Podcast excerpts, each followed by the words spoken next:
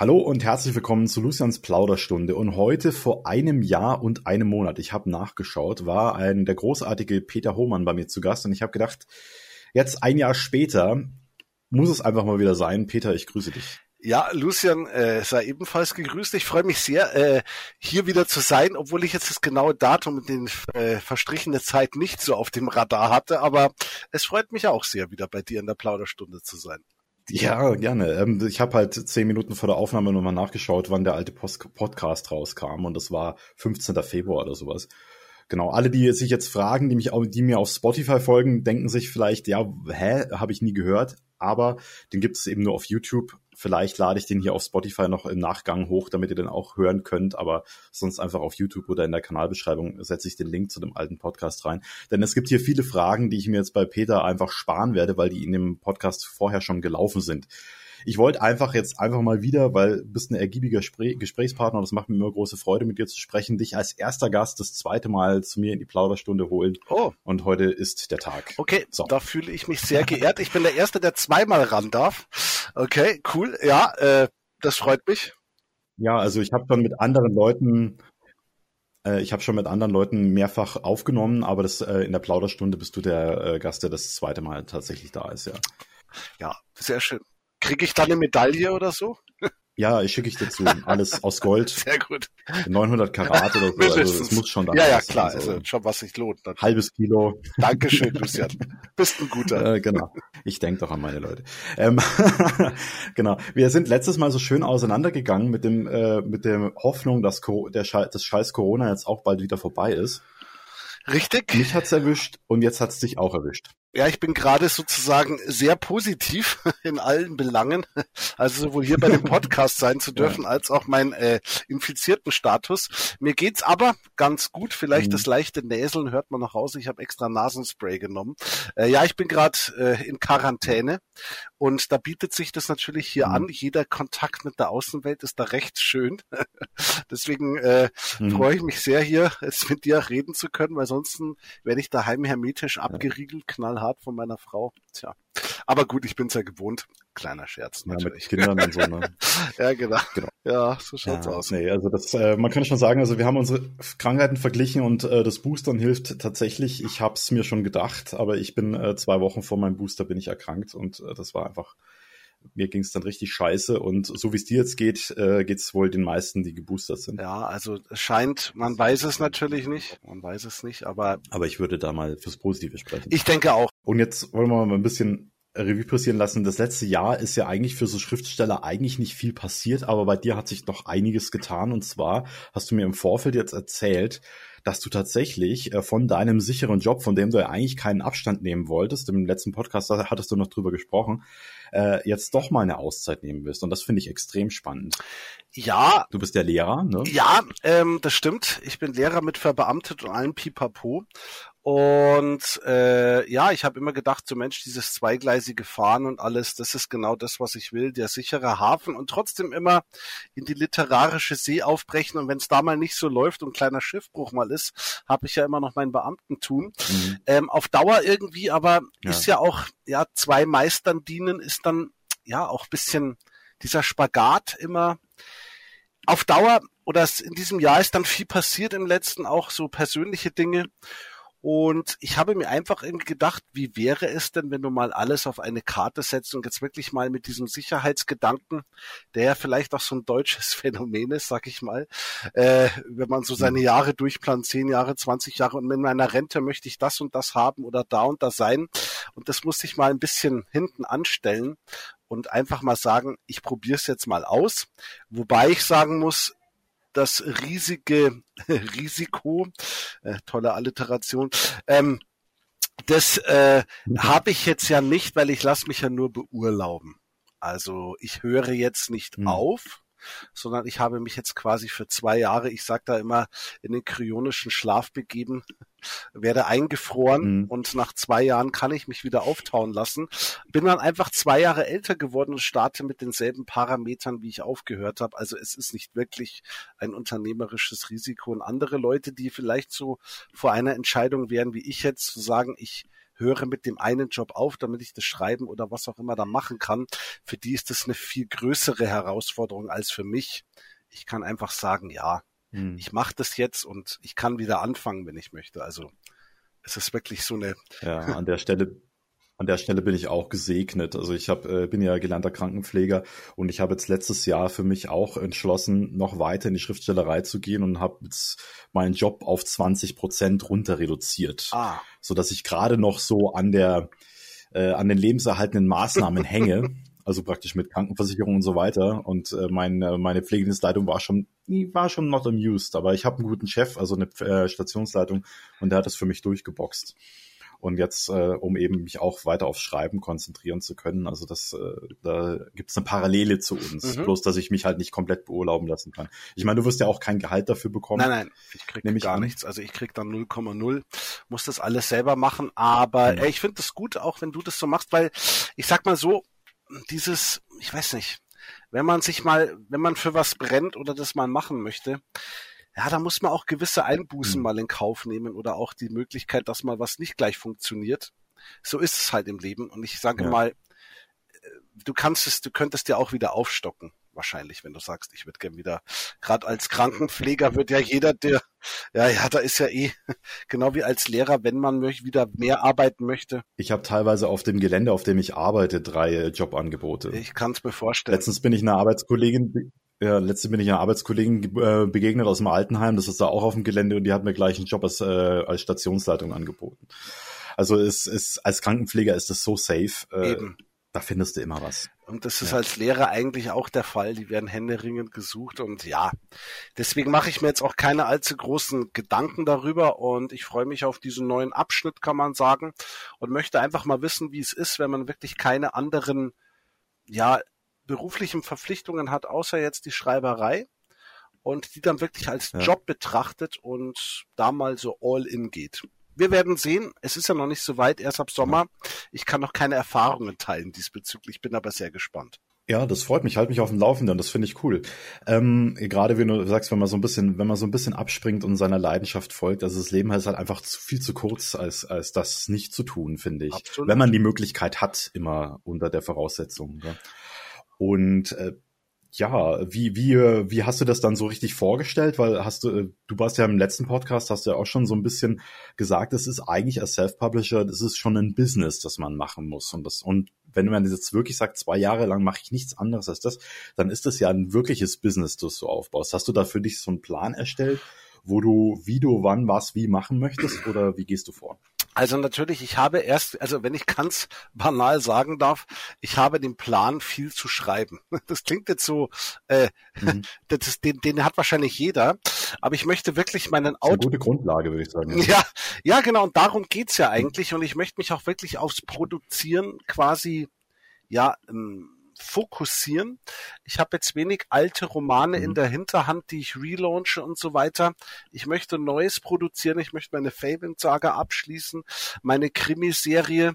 Äh, ich habe schon eine neue Idee für so eine Fantasy-Trilogie oder was Längeres, sogar ein paar grob umrissen. Also das ist jetzt noch nicht in trockenen Tüchern. Und äh, ich glaube einfach als mhm. Self-Publisher oder als Schriftsteller überhaupt, ähm, die beste Werbung für einen selber ist ein Buch. Und die beste Werbung für ein altes Buch ist ein neues Buch, weil die Backlist und das vernetzt sich wieder und so, glaube ich, kann man Leser an sich binden, indem man regelmäßig was rausbringt und nicht in Vergessenheit gerät. Und ich glaube, das ist das, worauf ich mhm. mich quasi konzentrieren möchte, wirklich viel zu produzieren. Also jetzt nicht, äh, schon noch immer Qualität vor Quantität, ja. Aber ich habe auch gemerkt, ja. ähm, wenn man mal in dem Flow drin ist beim Schreiben, dann heißt es auch nicht unbedingt, dass wenn man viel schreibt, dass man es dann schlechter macht, sondern ich habe sogar manchmal den gegenteiligen Effekt festgestellt, wenn man richtig drin ist, flutscht es auch wirklich gut und man ist im Training. Und ja. deswegen möchte ich da das einfach ein bisschen, ja, weiterhin, ja, ein bisschen intensivieren. Denn ich merke halt an der Schule oder in anderen Jobs, glaube ich, also in der Schule ist es schon so, egal wie viele Stunden man unterrichtet, wenn man in dem Laden dabei ist, dann ist man entweder dabei oder nicht. Und es gibt zwar natürlich weniger Ja. Unterricht, aber trotzdem fragen die Kollegen oder kannst du mal hier und dann eine zusätzliche Aufsicht oder was auch immer.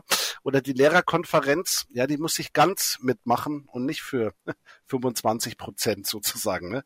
Also das heißt, da mache ich dann Ja, teilweise genau. ein schlechtes Geschäft rein monetär gesehen. Aber ich möchte es jetzt hier nicht breit treten, aber wie gesagt, ich möchte mal wissen, wie es ist, ohne Ablenkung, stringent dem Mhm. Schreib, dem Pfad des Schreibens zu folgen.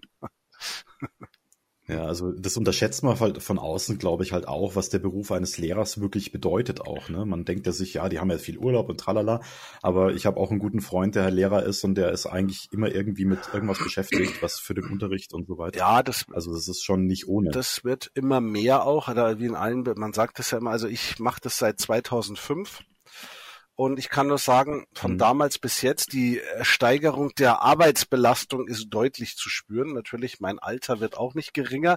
Dennoch, äh, ich bin einfach rein subjektiv der Meinung, das ist um einiges mehr geworden, auch das Digitale und alles außenrum wird immer, und genau auf das habe ich eigentlich keine Lust mehr. Der Unterricht mit den Leuten oder mit den Schülern, das gefällt mir. Aber diese ganze Blase Mhm. außenrum, ah, das ist nicht mehr so meins momentan. Vielleicht hat Corona das Ganze auch irgendwie Ja. beschleunigt. Meine Entscheidung mag sein. Aber ich freue mich auf das wirklich Arbeiten, so ein bisschen im Mhm. stillen Kämmerlein vor mich hinschreiben. Vielleicht brauche ich das mal, weiß nicht. Mhm. Genau. Gibt es dann irgendwie so etwas, wo du sagst, äh, das wäre so ein also ein Veröffentlichungsrhythmus, wo du sagst, äh, das wäre so, weil ich habe im letzten Gespräch habe ich ja von diesem BOD-Typen erzählt, der gemeint hat, also der ein Angestellter von BOD, der hat halt gemeint, bei Science Fiction solltest du schon alle drei Monate als Self-Publisher was veröffentlichen. Hast du für dich so einen Rhythmus oder ist das für dich einfach, wo du sagst, äh, wenn das Buch fertig ist, ist es fertig und äh, nicht vorher und nicht nachher? Puh, also alle drei Mhm. Monate ist schon, also ich meine, das geht, das machen andere Fantasy-Schriftsteller auch, die Self-Publisher. Ähm, Ja. ich glaube, ich könnte es schon schaffen, in drei Monaten immer ein Buch zu schreiben, aber ich weiß nicht, ist das mein Rhythmus, der für mich gut ist? Also ich sag mal, mein Ziel ist es jetzt als Vollzeitautor, wenn ich dann bin, drei Bücher im Jahr. Also Mhm. quasi vier Monate. Und Mhm. wahrscheinlich wird es auch manchmal nur zwei werden, weil ich habe das auch gemerkt, als ich äh, Faven 4 rausgebracht habe, den wollte ich im Sommer bringen. Und der war so arbeitsintensiv noch, weil er einfach noch nicht Mhm. gut genug war, meinen Augen. Dann kam der erst im Oktober, also ich habe drei Monate nochmal versenkt, Mhm. kann man sagen. Aber ich würde niemals äh, Ja. einen Roman veröffentlichen, nur weil ich sage, meine Deadline ist erreicht, der muss jetzt raus, auch wenn er noch nicht so gut ist, wie ich meine, dass es sein könnte. Also Mhm. das wird bei mir immer Priorität haben. Also ich kann nicht anders. Nur rausballern, das geht nicht. Wenn's mal läuft, und auch da kriegt man sicher Routine. Aber deine Bücher sind ja auch ein bisschen länger, oder? Ja, als, eben. Als äh, so jetzt Ja, ja, das- gewöhnlich. Das sind immer so 500 Seiten ungefähr. Und wenn ich das so in, im Jahr mache, drei Stück, also dann bin ich echt gut dabei. Also das reicht mir und ich hoffe, es wird mir dann auch reichen, um davon dann ja irgendwie so weit so viel zu verdienen, dass das passt. Und ja, wie gesagt, ich hoffe eben, ja, ich mache da mein Konzept oder meinen Stiefel weiter. Ja. Und mal sehen, mal schauen, wie es wird. Äh, Letztes Mal äh, ging es ja um, äh, hast du auch erzählt, dass du gerade im Faven dran bist. Äh, möchtest du unseren Zuhörern und Zuhörerinnen mal ein bisschen was pitchen? Was, was, worum geht's denn da eigentlich? Damit die Leute mal ein Gefühl dafür bekommen, an was du da arbeitest.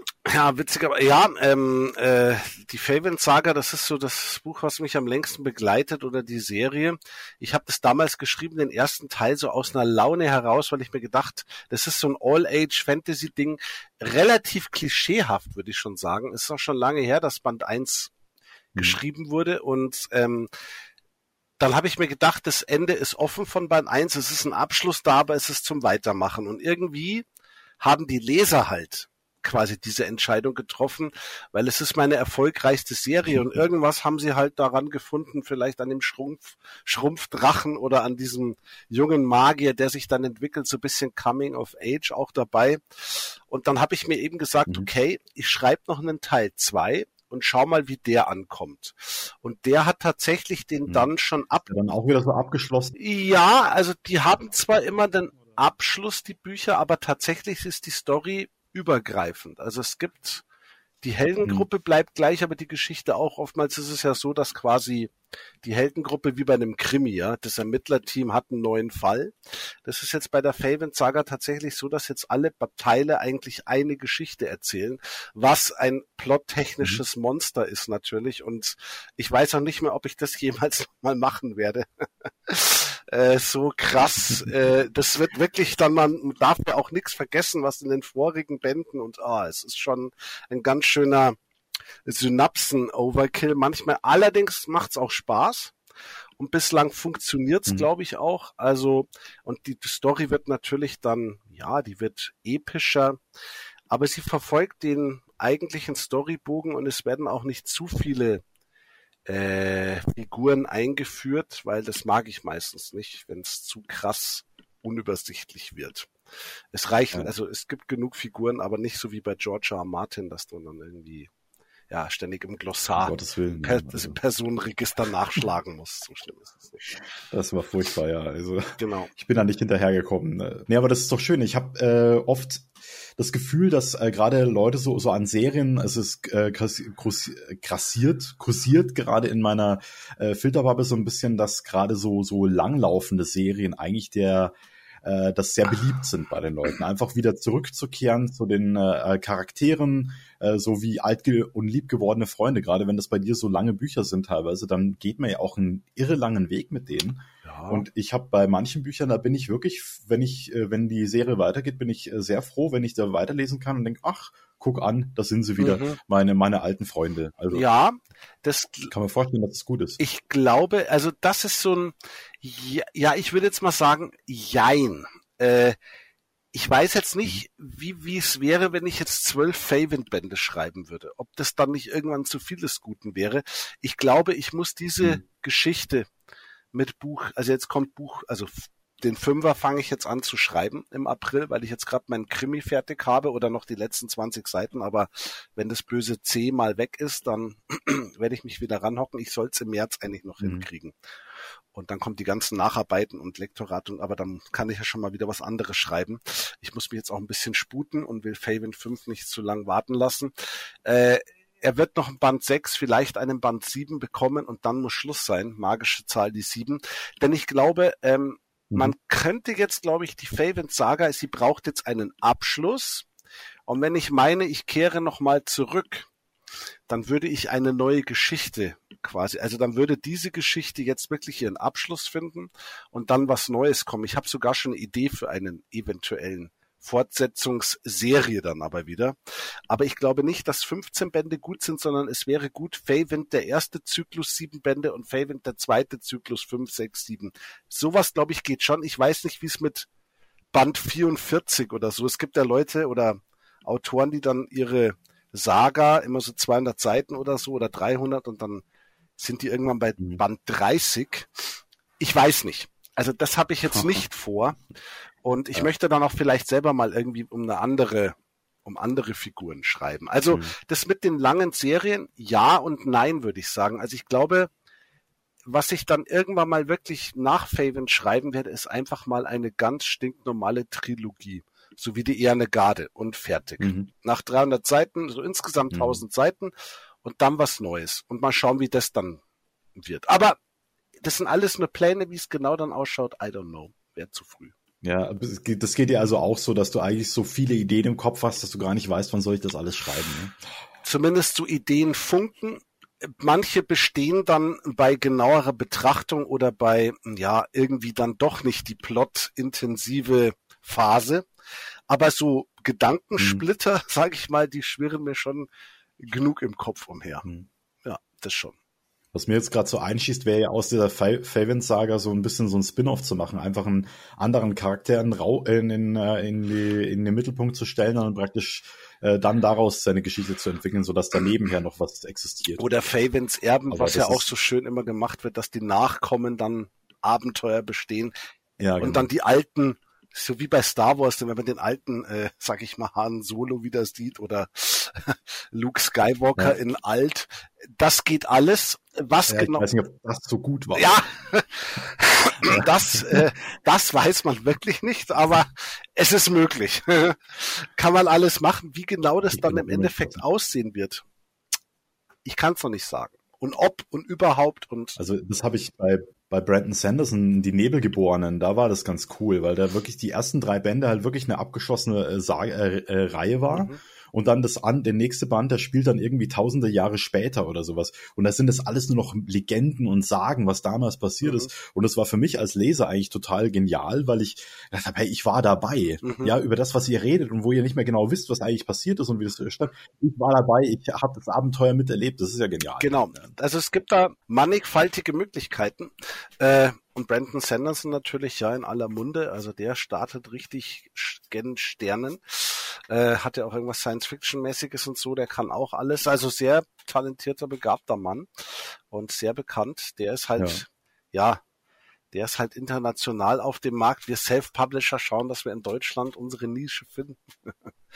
Aber ja. genau. Also ich habe mir schon überlegt, irgendwie ein Buch, ich muss es irgendwie mal übersetzen lassen. Irgendwie den amerikanischen oder englischen Sprachraum irgendwie versuchen zu infiltrieren. Mhm. Ja, aber äh, ich habe das ist noch nicht bezahlbar. Ich habe das ja auch versucht schon mit einem Buch. Äh, mit Operation Thule mhm. habe ich übersetzen lassen, obwohl ich ja selber Englischlehrer bin, habe ich es machen lassen, weil ich mir gedacht habe, ein richtig guter Native so, ne? Speaker. Ne? Jetzt im Nachhinein, also mhm. äh, das war sicher die richtige Entscheidung. Das Ding ist leider nicht so gut angekommen, wie ich mir vielleicht gewünscht hätte. Das war ein ziemlicher Rohrkrepierer, also da habe ich einiges Geld in den Sand gesetzt. Egal, man lernt nie aus. Wenn man mhm. sowas vorhat, einen anderen Markt zu ja infiltrieren. Ich glaube, äh, es ist gut, wenn man eine Serie am Start hat und diese äh, Serie schon, ähm, ja, wie soll ich sagen, übersetzt hat und dann quasi in relativ mhm. geringem Abstand die Bücher raus, also raushaut. Zum Beispiel die Faven Saga. Ich würde, wenn ich den englischen Markt als nochmal, ja, angehen möchte, würde ich tatsächlich mhm also zumindest mal die ersten drei, vier Bücher oft in der Hinterhand haben und dass ich die dann im zwei, drei mhm. Monatsabstand zu Band 1, Band 2, Band 3, damit der auch sieht dann, da kommt noch was, der, äh, der macht da wirklich was, weil mit einem und dann wartest ein Jahr und dann der zweite, man hat halt auf dem englischen Markt oder ich sage jetzt mal amerikanischen, man darf nicht unterschätzen die Connections, die man jetzt schon irgendwie hat zu seinen Lesern, zu anderen mhm. Autoren. Wir beide kennen uns ja auch schon länger. Dieses Networking, das ist zwar nicht ja. das Ein und A, also das A und O, aber es ist schon wichtig. Und ähm, ja. das hat man eben dann im Ausland gar nicht. Das heißt, es ist überhaupt schon schwierig, mhm. überhaupt einen Buchblogger zu finden, der sich deines Buches annehmen würde und mal eine Rezi hinterlässt. Dann gibt es zwar auch so Portale, aber man hat sehr wenig Zugang ja zu diesem Markt, weil man einfach räumlich schon mal so weit getrennt ist, man kann auf keine Convention mal schnell fahren. Gut, jetzt war mit Corona eh nicht viel, aber mhm. ich sag nur, das ist schon, also es, es hat noch mehr Hürden, als es hier schon hat, sagen wir mal so. Verstehst du? Also das ist das Problem. Okay. Also man muss sich das dann schon ja. wirklich. Ja, verstehe ich auch. Und äh, ich habe von Bernhard Hennen habe ich mal gehört, dass äh, dass er seinen Verlag, also das ist schon länger her, hat auch halt auch versucht, mal den englischen äh, Sprachraum zu erobern mit seinen Büchern und es lief halt auch überhaupt nicht. Also weil irgendwie äh, zumindest deutschsprachige Autoren irgendwie nicht gern äh, gesehen waren oder zumindest so irgendwie standen halt im Verdacht, nicht besonders gut zu sein. Mhm. Und äh, deswegen, also so, so wurde es erklärt. Ja, also es kann natürlich im Nachhinein sucht man immer komische, ganz krude Erklärungen für das, dass man einfach das Marketing verhauen hat. Aber ja, also das kann natürlich auch noch ein äh, Ding sein, weil der englische Mar äh, Sprachraum ist zwar gigantisch groß, aber äh, die Konkurrenz ist natürlich auch enorm. Ja, die ne? ist sehr enorm, obwohl der deutsche Markt mit Amazon, die Konkurrenz wird auch nicht weniger. Also ich glaube, das Wichtigste ist wirklich dieser, ja, beharrlich lange Atem, um sich da zu etablieren, da muss man sich ein bisschen durchbeißen und ja, einfach ja, dabei bleiben. Ich glaube, das ist das Wichtigste. Ja, genau. Zum Durchbeißen und dabei bleiben hast du dir die Plattform Amazon ausgesucht. Und du hast im letzten Gespräch so schön gesagt, dass du all in auf Amazon gegangen bist. War, was waren so deine Gründe jetzt da? Einfach, weil Self-Publishing, das hast du schon ausreichend erklärt im letzten Mal, aber warum nur Amazon? Es gibt ja auch noch äh, andere Plattformen, die halt auch die Bücher in andere Buchshops bringen und so weiter. Was war für dich da der ausschlaggebende Grund? Ja, du hast recht. Also ich bin allein bei Amazon. Allerdings äh, hauptsächlich die, also die E-Books. Es geht hauptsächlich um die E-Books. Ne?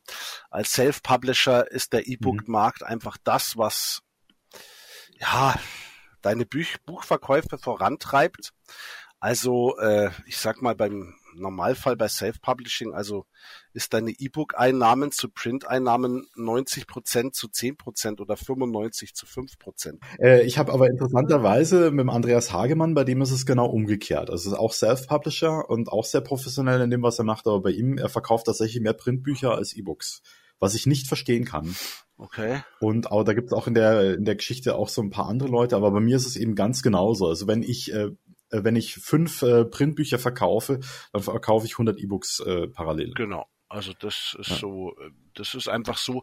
Äh, der Hauptgrund, warum ich äh, zu Amazon mich allein gebunden habe, ist KDP. Also ähm, auch dieses Kindle mhm. Unlimited, also eigentlich Kindle Unlimited und KDP ist ja die Plattform. Also das heißt quasi die Ausleihbibliothek. Mhm. Äh, wenn ich jetzt quasi für 4,99 Euro mein E-Book anbiete und melde es bei Kindle Unlimited an, dann können die, die bei Kindle Unlimited ja dieses Abonnement bezahlen im Monat, mein Buch umsonst lesen. Da müssen die keine 4,99 mhm. zahlen. Aber wenn sie sagen, ja, ich bin nicht bei Kindle Unlimited, da müssen sie eben 4,99 aus berappen, sozusagen. Wenn man bei Kindle Unlimited... Ja, für 1000 Seiten ist das schon. natürlich, oder für 500, das sind alles Preise, die sind völlig okay. Ähm, und wenn man jetzt mhm. natürlich bei Kindle Unlimited nicht ist bei Amazon, dann muss halt jeder Kunde, egal ob er bei Kindle Unlimited ist oder nicht, für dein Buch 4,99 bezahlen.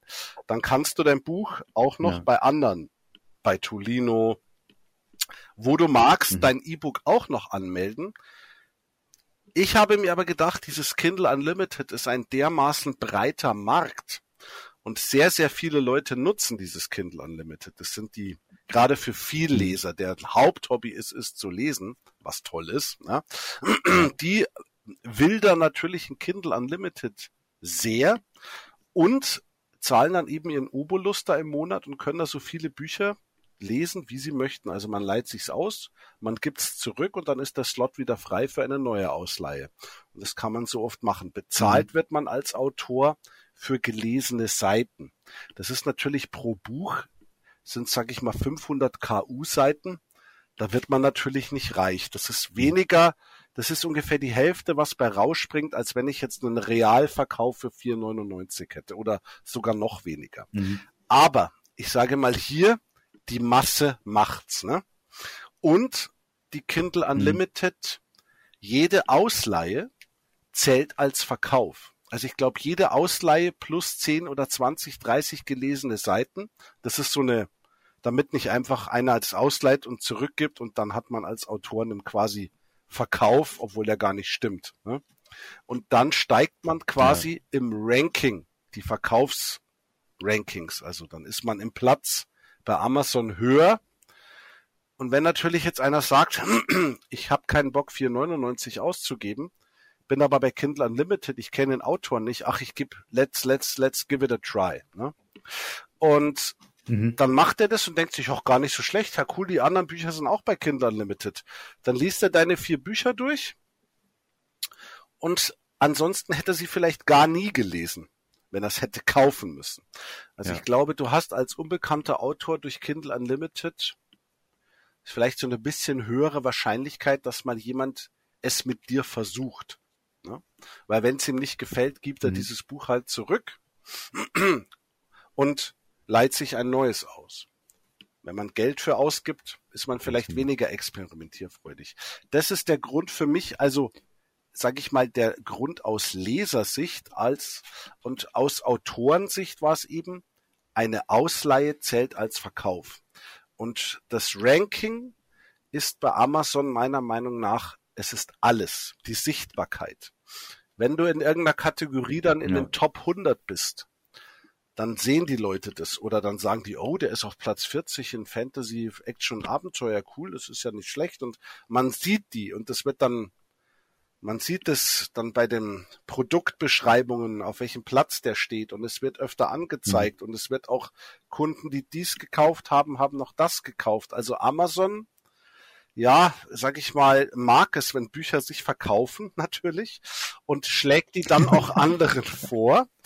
Und somit ist die Sichtbarkeit, mhm. man muss Amazon einfach, äh, man darf es nicht so als äh, Verkaufsplattform sehen, sondern Amazon ist eine Sichtbarkeits- und Suchmaschine eigentlich. Das ist ja, mhm. das ist die Algorithmen, die da am Werk sind bei Amazon, die entscheiden darüber, wem dein Buch gezeigt wird, wem du mal vorgeschlagen wirst. Und wenn du dann mal vielleicht dich ein wenig etabliert hast, und dann durch dieses Kindle Unlimited, es ist nicht nur so, dass du mehr potenzielle Leser zur Verfügung hättest, eben, die, die dieses Abonnement eben haben, die viel Leser sind und nicht 200 Euro im Monat für Bücher ausgeben wollen, sondern eben weniger. Ne? Wenn sie sich die alle kaufen müssten, wird das definitiv teurer sein. Du hast mehr Leser. Ja. Und zweitens, wenn du eine ja. gewisse äh, gelesene Seitenzahl hast, dann kann es sein, dass du eine Bonuszahlung bekommst von Amazon. Ne? Also das heißt, so und so viel gelesene Kindle Unlimited. Jagd nach dem Heiligen Gral. Ja, ja so ein bisschen ist mhm. es tatsächlich so. Dann kriegst du eine Sonderausschüttung für besonderen Erfolg oder ähm, mhm. du wirst dann irgendwann bei Amazon Prime kommst du ins Prime-Programm. Und äh, ich weiß jetzt nicht, ob du ohne Kindle Unlimited ins Prime-Programm kommen kannst, das weiß ich nicht. Aber auf jeden Fall mit Kindle Unlimited gibt's diese Bonuszahlungen. Man darf sich aber keine Illusionen hingeben. Diese Bonuszahlungen gibt es für die 150 erfolgreichsten Autoren bei Amazon. Jetzt sagt man natürlich auch 150. Hast du das mal geschafft? Ja, das habe ich schon geschafft sogar schon öfter tatsächlich.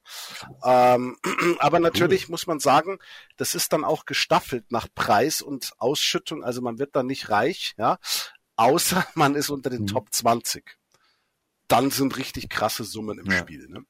Ähm, ansonsten ist es schön und nett und man freut sich. Also man verdient dann halt mehr Geld, als man als kleiner Bonus. Es ist quasi eine, es ist quasi eine, ähm, ja, wie soll ich sagen, ein kleines Schmankerl noch von Amazon, was es den Autoren halt noch gibt, die besonders erfolgreich sind. Und besonders erfolgreich heißt natürlich, besonders viel wird gelesen von dir. Ne? Ich bin jedenfalls ziemlich froh, dass du mir das so erzählst, weil wie gesagt, ich kriege immer so ein bisschen so eine äh, Rückmeldung von Leuten, das lohnt sich alles gar nicht und so weiter.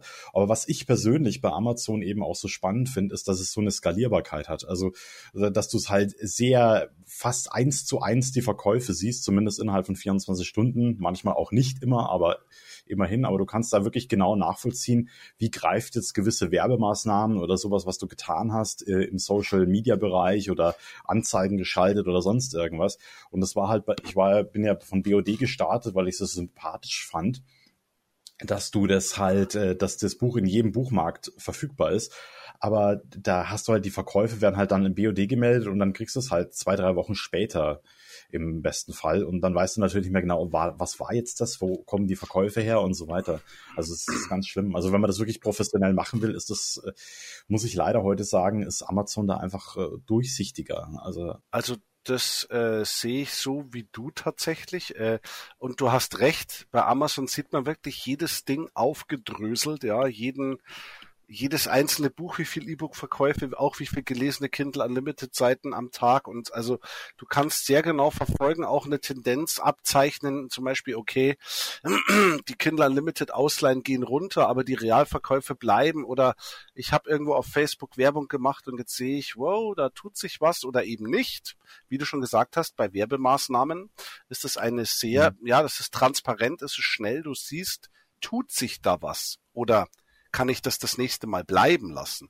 Ja. Was auch nicht unterschätzt werden darf, meiner Meinung nach ist es zwar auch, ähm, ja, ziemlich tricky Gebiet, ist diese Sponsored Products bei Amazon, ne? also diese Werbung, mhm. die man bei Amazon selber schaltet. Und man muss halt einfach so sagen, ja. die Werbung, die man über Sponsored Product schaltet, schaltet man auf der Verkaufsfläche, auf der man seine Bücher verkauft. Ne? Also es ist keine sekundäre ja. Werbung wie bei Instagram, wo man quasi auf Instagram eine Werbung sieht, dann aber sich bei Amazon anmelden muss und dann das Buch suchen und dann das Buch kaufen. Also, verstehst du? Der Mensch ist ja eher neigt ja dazu, es muss schnell gehen, ich will nicht viel Zeit vergeuden. Deswegen sind auch vielleicht heute Bücher schneller als früher und halten sich nicht mehr mit so Monolog, innerer Monolog und so auf. Einerseits schade, weil es gibt ja. so, es heißt so Generation Netflix und das sollte man auch als Autor sich daran so ein bisschen anpassen. Da habe ich so ein bisschen meine Schwierigkeiten, weil ich mir denke, es bleibt dann alles manchmal vielleicht etwas oberflächlich das Geschriebene, wenn man nur die Handlung schnell vorantreibt. Es ist, nein, man kann es eh nicht allen recht machen. Aber ähm, grundsätzlich, ja. Um auf Amazon zurückzukommen, ja, also als Self-Publisher, es gibt zwar auch Leute, die machen das auf Tolino sehr erfolgreich, aber ich sag mal, mhm. äh, die großen Fische, ja, egal ob bei Fantasy, Thriller, Horror, welche Genre man nimmt, habe ich zumindest das Gefühl, spielen bei Amazon mit und sind alle bei Kindle Unlimited. Also das ist einfach so. Ja. Und weil einfach die Verkaufs- und Sichtbarkeit. Und deswegen an denen muss man sich halt dann im Zweifelsfall orientieren. Ne? Ja, also es mhm. ist meiner Meinung nach, ja. man kann Amazon mögen oder nicht, klar, aber da wird das Hauptgeschäft gemacht mit E-Books. Es ist halt so. Und ob man das mag oder ja. nicht, oder es verpönt findet, aber dann brauchst du auch keinen Twitch-Kanal haben, weil das gehört auch Amazon. Also so ist es halt nun mal auf mhm. der Welt. Ne? Ähm, ja. ja. Das werden wir nicht ändern. Also Nein. Deswegen, ja. Und wenn, Man könnte es einfach nur die Ressourcen nutzen, finde ich. Genau, und wenn ich mich bei Kindle Unlimited nicht anmelde, machen es halt andere. Ja, fertig. Ende der Geschichte. Ja. Und ähm, genau. Äh, deswegen ist meiner Meinung nach, also, und dann vor allem auch, warum ich dann sage, all in auf Amazon und nicht sage, okay, die Favorite Saga mache ich jetzt bei Amazon, aber die Erne Garde, die möchte ich auch woanders bei Tolino und so weiter. Ne? Wir reden weiterhin von den E-Books, ne? mhm. ne? Äh, weil dann eben meine Chance sinkt, bei irgendeiner Bonuszahlung oder für Prime dabei zu sein, äh, wenn, wenn ich die woanders habe, gerade für diese Kindle Unlimited Bonus. Es gibt ja auch den Kindle Unlimited Bonus für die erfolgreichsten Bücher. Also das heißt, entweder du hast dein Komplettwerk, wird bewertet anhand der gelesenen Seiten, oder du kannst es zum Beispiel auch haben, wenn ein Buch besonders gut läuft, dann wird das prämiert sozusagen. Ne? Also bei mir ist es mhm. eher so, ich habe jetzt natürlich paar Bücher, die sind ja, besser als andere, wie bei allen, aber ich habe jetzt keins, was so richtig krass durchschlägt und alle anderen komplett ausbotet, mhm. sondern bei mir ist es so tatsächlich das Gesamtpaket, wo alles mal gelesen wird.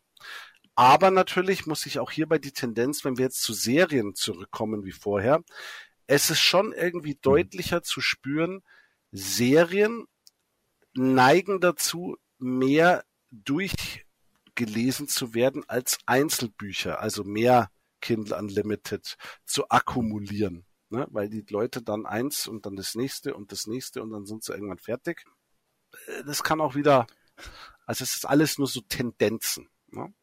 Aber als Out. Ja, was ich total spannend finde auch, weil früher hat man noch gesagt, so bei so Trilogien oder sowas, da verliert man immer so 20 Prozent der Leser oder 30 oder 40 Prozent pro Band. Und dass halt wirklich so die Leute jetzt so auf Serien stehen, also gerade wie im, äh, wie im Fernsehen, wie in Büchern. Also das finde ich schon sehr spannend, die Entwicklung. Genau, also was man vielleicht, wo ich vorhin von den Netflix-Autoren redete, die dann irgendwie so schreiben, das mag vielleicht tatsächlich mit den Serien so sein. Also Leute stehen auf so Fortsetzungsdinger und nicht auf einen Blockbuster und das war's, sondern mhm. sie möchten da länger mit dabei sein. Was ja auch schön ist, aber diesen Verlust, was ich sagen wollte, äh, den hat man schon noch auch. Also mhm der ist, da verliert man trotzdem. Mit Serien verlierst ja. du Leser, aber ähm, ja, dennoch lohnt es sich, weil das erste Buch ins zweite allein dadurch attraktiver wird, wenn hinten noch was kommt. Ne? Also wenn jetzt Band 1 der Faven-Saga nur existiert, ja, oder damals hat, das ging zwar auch ganz gut, aber irgendwann liegt das Interesse nach, weil wo ist denn Band 2? Ne?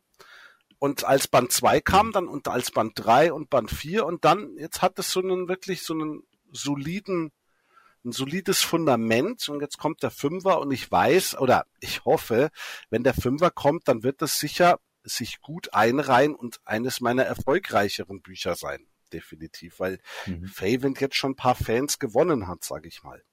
Na, nicht jeder mag's, ja. aber genug finden es gut. Nicht das beste Buch aller Zeiten, also, aber so, dass sie sagen, ich freue mich auf Band 5. Ne? Das reicht ja. Genau. Ja. Also ich habe halt einfach jetzt auch dadurch, dass durch die Amazon Ads, also diese Werbung, die man da schalten kann und so weiter, ich bin da noch nicht so drin im Thema, weil du musst halt auch wirklich gute Begriffe dafür finden. Also das läuft ja so ab, du zahlst für verschiedene Begriffe, die du äh, praktisch, äh, der Leute geben eine Suchanfrage ein und dann wirst du halt angezeigt, je nachdem, dass der Begriff irgendwie dieser Suchanfrage entspricht. Mhm. Und da kannst du mehrere eingeben, also so ist, so erlebe ich das gerade. Und Mhm. Äh, da bin ich noch nicht so ganz äh, gut mit drin, aber ich habe jetzt schon mehr umgesetzt auf äh, KDP und ich bin da nur, wie gesagt, nur mit vier Büchern drin und ich habe ja schon. Ja, aber das ist ja schon mal was. 15, 15 Bücher oder sowas insgesamt auf dem Markt oder noch mehr, 20, über 20 sogar vielleicht. Krass. Und ja, es sind, manche sind recht kurz.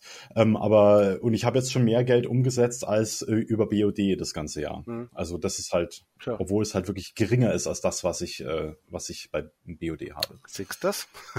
Ja, das ist halt das. Und ganz, siehst das auf Bayerisch? siehst das? Ja, genau. Habe ja gesagt. Nein, also äh, es ist so, äh, meiner Meinung nach kommt man da nicht drum rum. Und ich würde auch deine anderen Bücher auch zu KDP ziehen. Also Du, ich, äh, ja, ich muss halt langsam. Ja, ja. Also, peu à peu.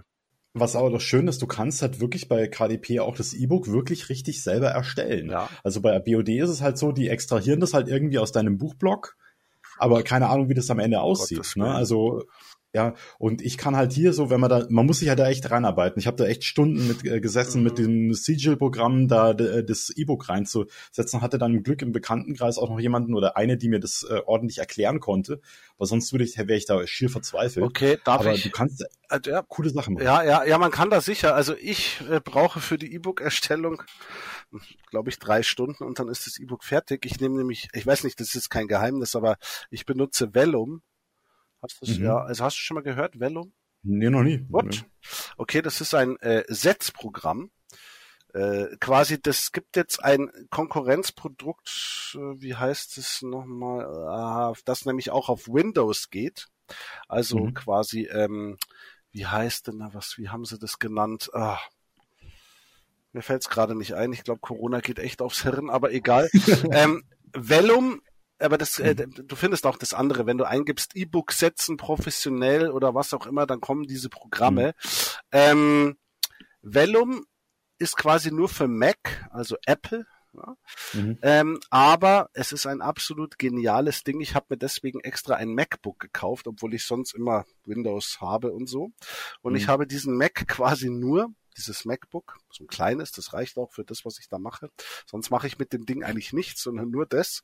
Und dieses mhm. Programm setzt dir ein komplettes E-Book und den kompletten Print. Und zwar mhm. wirklich professionellst.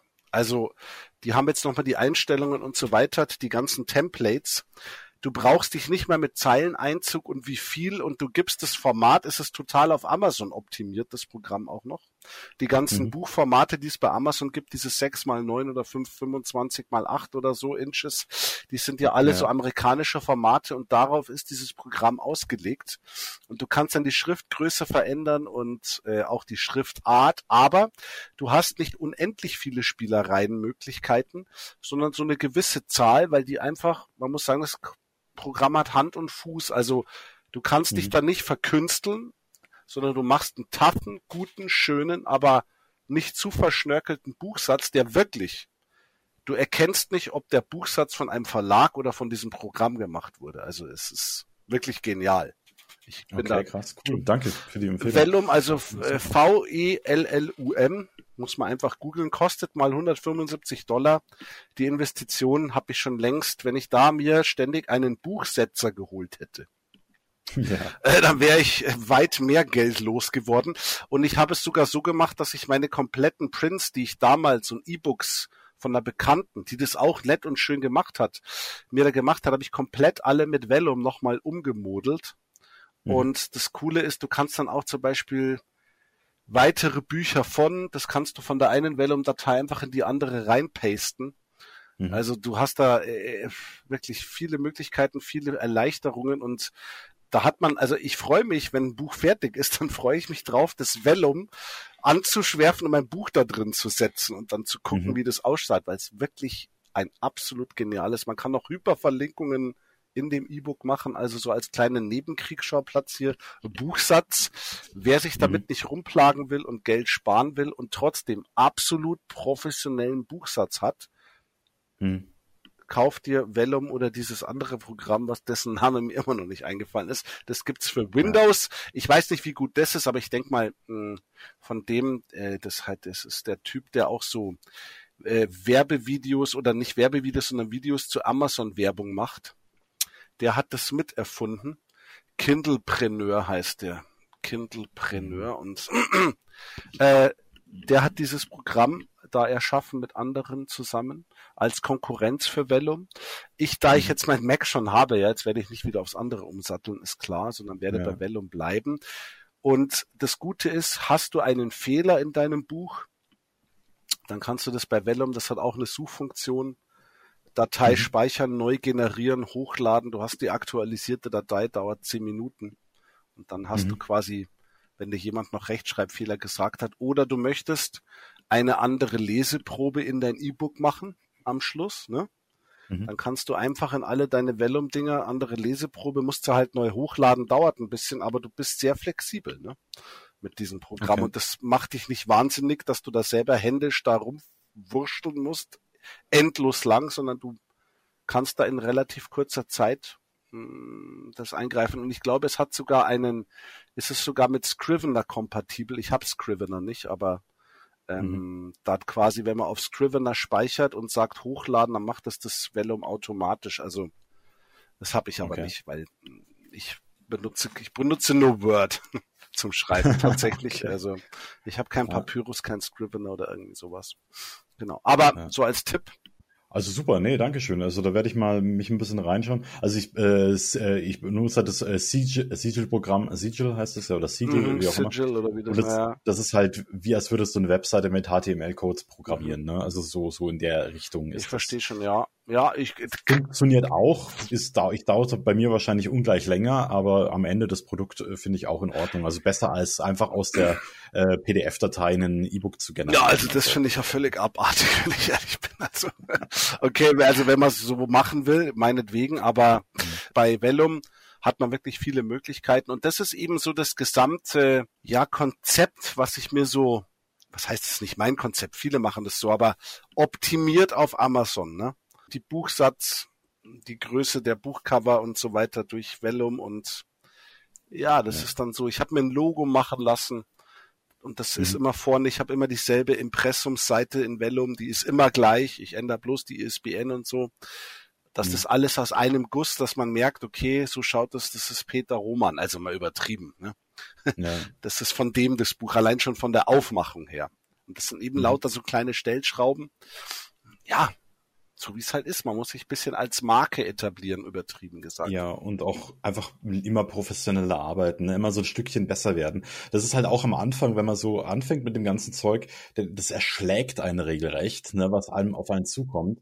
Und ich finde, man muss halt immer erstmal schauen, dass man das Beste abliefert, was man gerade kann. Und dann halt einmal so die Schräubchen so ein bisschen auch nachziehen. Einfach dann wenn man dann ein bisschen besser geworden ist in so Sachen, kann man die Bücher, gerade bei Amazon ist es ja relativ einfach, den Buchsatz nochmal hochzuladen, äh, paar Details dran zu verändern und so weiter.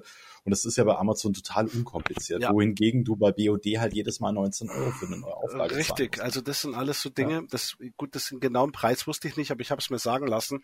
Und mhm. ähm, ja, also wie gesagt, es gibt sicher andere, die sagen, hey, ich verdiene mehr, wenn ich beide gleichzeitig. Ich habe jetzt eine eine Autorin, die ich kenne, die hat jetzt alle ihre Bücher bei Tolino auch angemeldet und ist aus KDP raus, weil sie halt mhm. halt sagt, sie schreibt in so einer Nische, dass sich das bei ihr mit dem Kindle Unlimited irgendwie nicht lohnt so richtig. Also ja. man muss natürlich, man darf jetzt nicht glauben, man fängt an zu schreiben und denkt sich, geil, ich gehe Amazon Kindle Unlimited und habe jetzt Erfolg. Man kann gnadenlos abrauchen, ja. Also die ersten Bücher, du ja. weißt es selber, das geht nicht von heute auf morgen, auch wenn ich es mir noch so sehr wünsche. Es gibt diese Erfolgsdinger, dass einer mit seinem ersten Buch da einschlägt, aber der Normalfall, sage ich mal, mhm. du schreibst viele Bücher und irgendwann hast du mal Erfolg und musst lange dafür, ja, ja. leiden. Also, ein Freund von mir, der sagt immer, du musst halt wirklich tausende von Stunden arbeiten, um plötzlich über Nacht erfolgreich zu sein. Ja, und ja, so irgendwie. Und dies, ja, und das sehen halt viele Leute gar nicht. Die sehen halt nur diesen Erfolg, ja, und denken sich, ja, der kam ja aus dem Nichts, aber dabei stimmt es gar nicht. Er hat halt einfach 20 Jahre vorher nichts anderes gemacht, als dafür zu arbeiten. Ne? Genau, also ich. Das muss man halt wissen. Also ich bin auch ganz froh irgendwie, dass ich irgendwie jetzt mit den ganzen Social Media und alle, die dann ihre, die machen ihr erstes Buch und versuchen da schon bei Instagram und alles über den Entstehungsprozess mhm. und wie wurde ich Schriftsteller und so weiter. Das gab's zu meiner Zeit gar nicht. Ich habe einfach ein Buch geschrieben, in die Schublade gelegt, gesagt, mal schauen, vielleicht wird's was. Nächstes Buch mhm. geschrieben, nächstes geschrieben. Und dann, wo das alles aufkam mit dem Self-Publishing und so weiter, dann habe ich mir gedacht, okay, versuchst es möglichst professionell zu machen und habe einfach viel Zeit darauf verwendet, ja, im Stil besser zu werden. Wie mache ich Figuren, wie mache ich die Spannung und gar nicht so viel auf das Ganze drumherum, weil ich sag mal im Endeffekt auch heutzutage es zählt immer noch irgendwie das Endprodukt, ne? Und ja.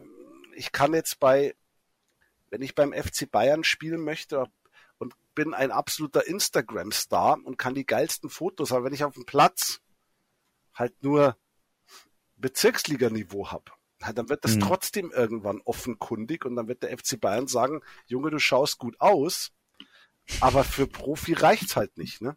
Ich will jetzt gar nicht so sagen, dass ich jetzt der Oberprofi oder so bin, aber das Buch ist deine beste Werbung.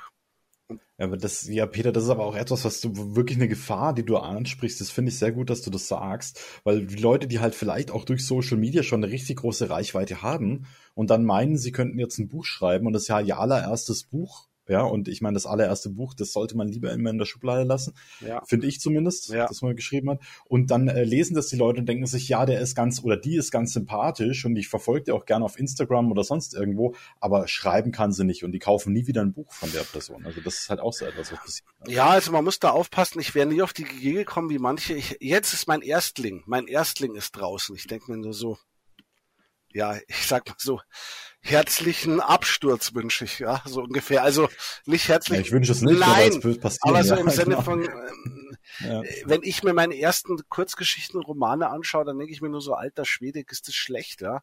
Äh, und Gott sei Dank hatte ich damals nicht die Möglichkeit, das gleich rauszuballern. Also Gottlob.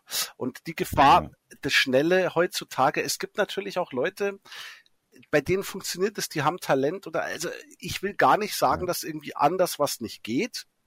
Vielleicht bin ich dazu konservativ, aber ich sag mal, die Schreibe und die Story, das ist das, worum es geht. Und äh, witzigerweise, äh, um den Bogen zum Lehrer zu schlagen anfangs, ähm, der Job des Unterrichtens ist heutzutage das wird gar nicht mehr erwähnt in Beförderungen und Beurteilungen. Es geht nur noch darum, was du außen rumwurstelst und dich präsentierst und dass die Schule in der Zeitung steht und irgendwelchen Arbeitskreisen. Das ist genauso, wie das beim Buchschreiben manchmal mir auch vorkommt. Nicht bei allen Leuten, sondern dass alles außenrum strahlt und glänzt. Aber das Schreiben an sich, da heißt es in Schreibratgebern oder Marketing, also dein Produkt, das muss so gut sein, wie es geht, ne? Aber, mhm. und dann erzählen sie dir, was du dann alles machen kannst, aber quasi, wie schwierig es ist oder was man alles lernen muss, damit dieses Produkt überhaupt gut wird. Das fällt ja. so ein bisschen unter den Tisch, ja, also. Und genauso ist es als Lehrer heutzutage auch der Unterricht mit den Schülern, was eigentlich das Allerwichtigste ist. Das wird als ja. gegeben vorausgesetzt. Wenn du dann weiter aufsteigen willst, musst du dann noch ganz viel anderes machen. Und so es ist eine komische, ein komisches Setzen von ja, dem Fokus. Prioritäten. Ja, von mhm. Prioritäten, mhm. genau. Also das finde ich bisschen, ja, irreführend geradezu.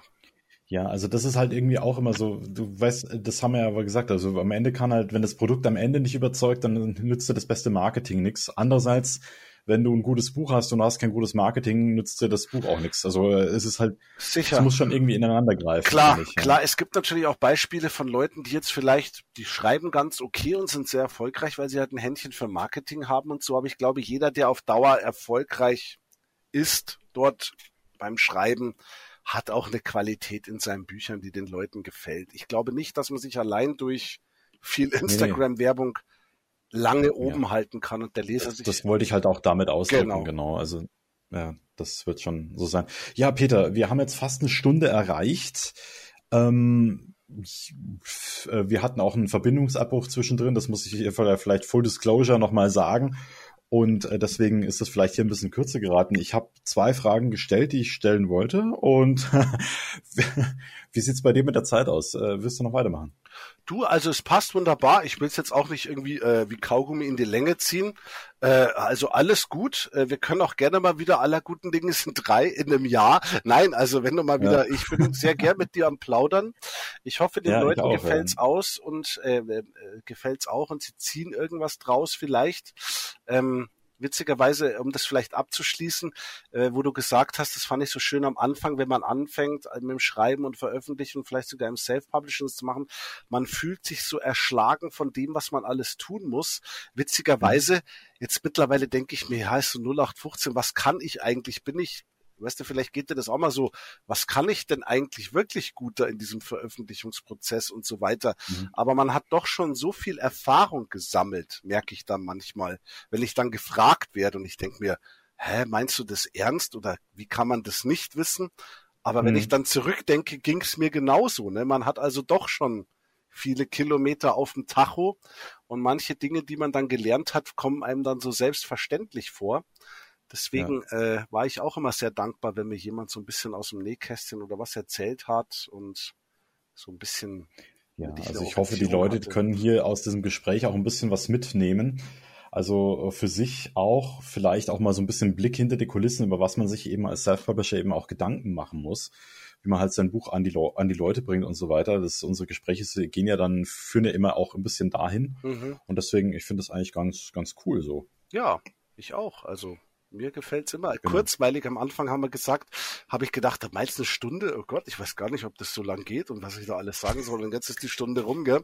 So ist es, ne? Und wir überlegen uns, ich überlege mir gerade, ob ich dir noch zwei, drei Fragen stellen soll.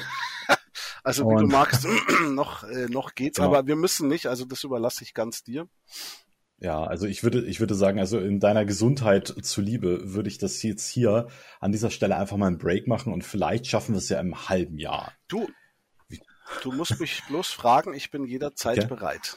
Das ist kein Thema. Ja, perfekt. Ne? Also wenn da noch Fragen auftauchen, das wäre ja ganz cool, Leute, wenn ihr uns in die Kommentare, gerade bei YouTube oder äh, als E-Mail mal ein paar Fragen schicken könntet, dann würde ich mit dem Peter einfach ein Gespräch nochmal machen, in dem wir eure, Spra eure Fragen einfach noch mit aufnehmen. Ich denke, das ist einfach cool, wenn man jemanden hat, der schon so erfahren und fest im Sattel sitzt äh, bei den Sachen, die er macht. Deswegen, warum nicht? Also finde ich eine coole Sache. Bin zu allen Schandtaten bereit. Ja, perfekt. Peter, dann bedanke ich, die, äh, bedanke ich mich erstmal recht herzlich. Die Links zu dir finden die Leute alle unten in der Videobeschreibung. Dankeschön. Und Webseite, Amazon-Seite und so weiter. Und ja, und dann äh, hören wir uns bald mal wieder, würde ich sagen. Auf jeden Fall. Das freut Okay. mich. Schönes Schlusswort. Ja, wir hören uns bald wieder. Bis dahin. Ciao, Lucian.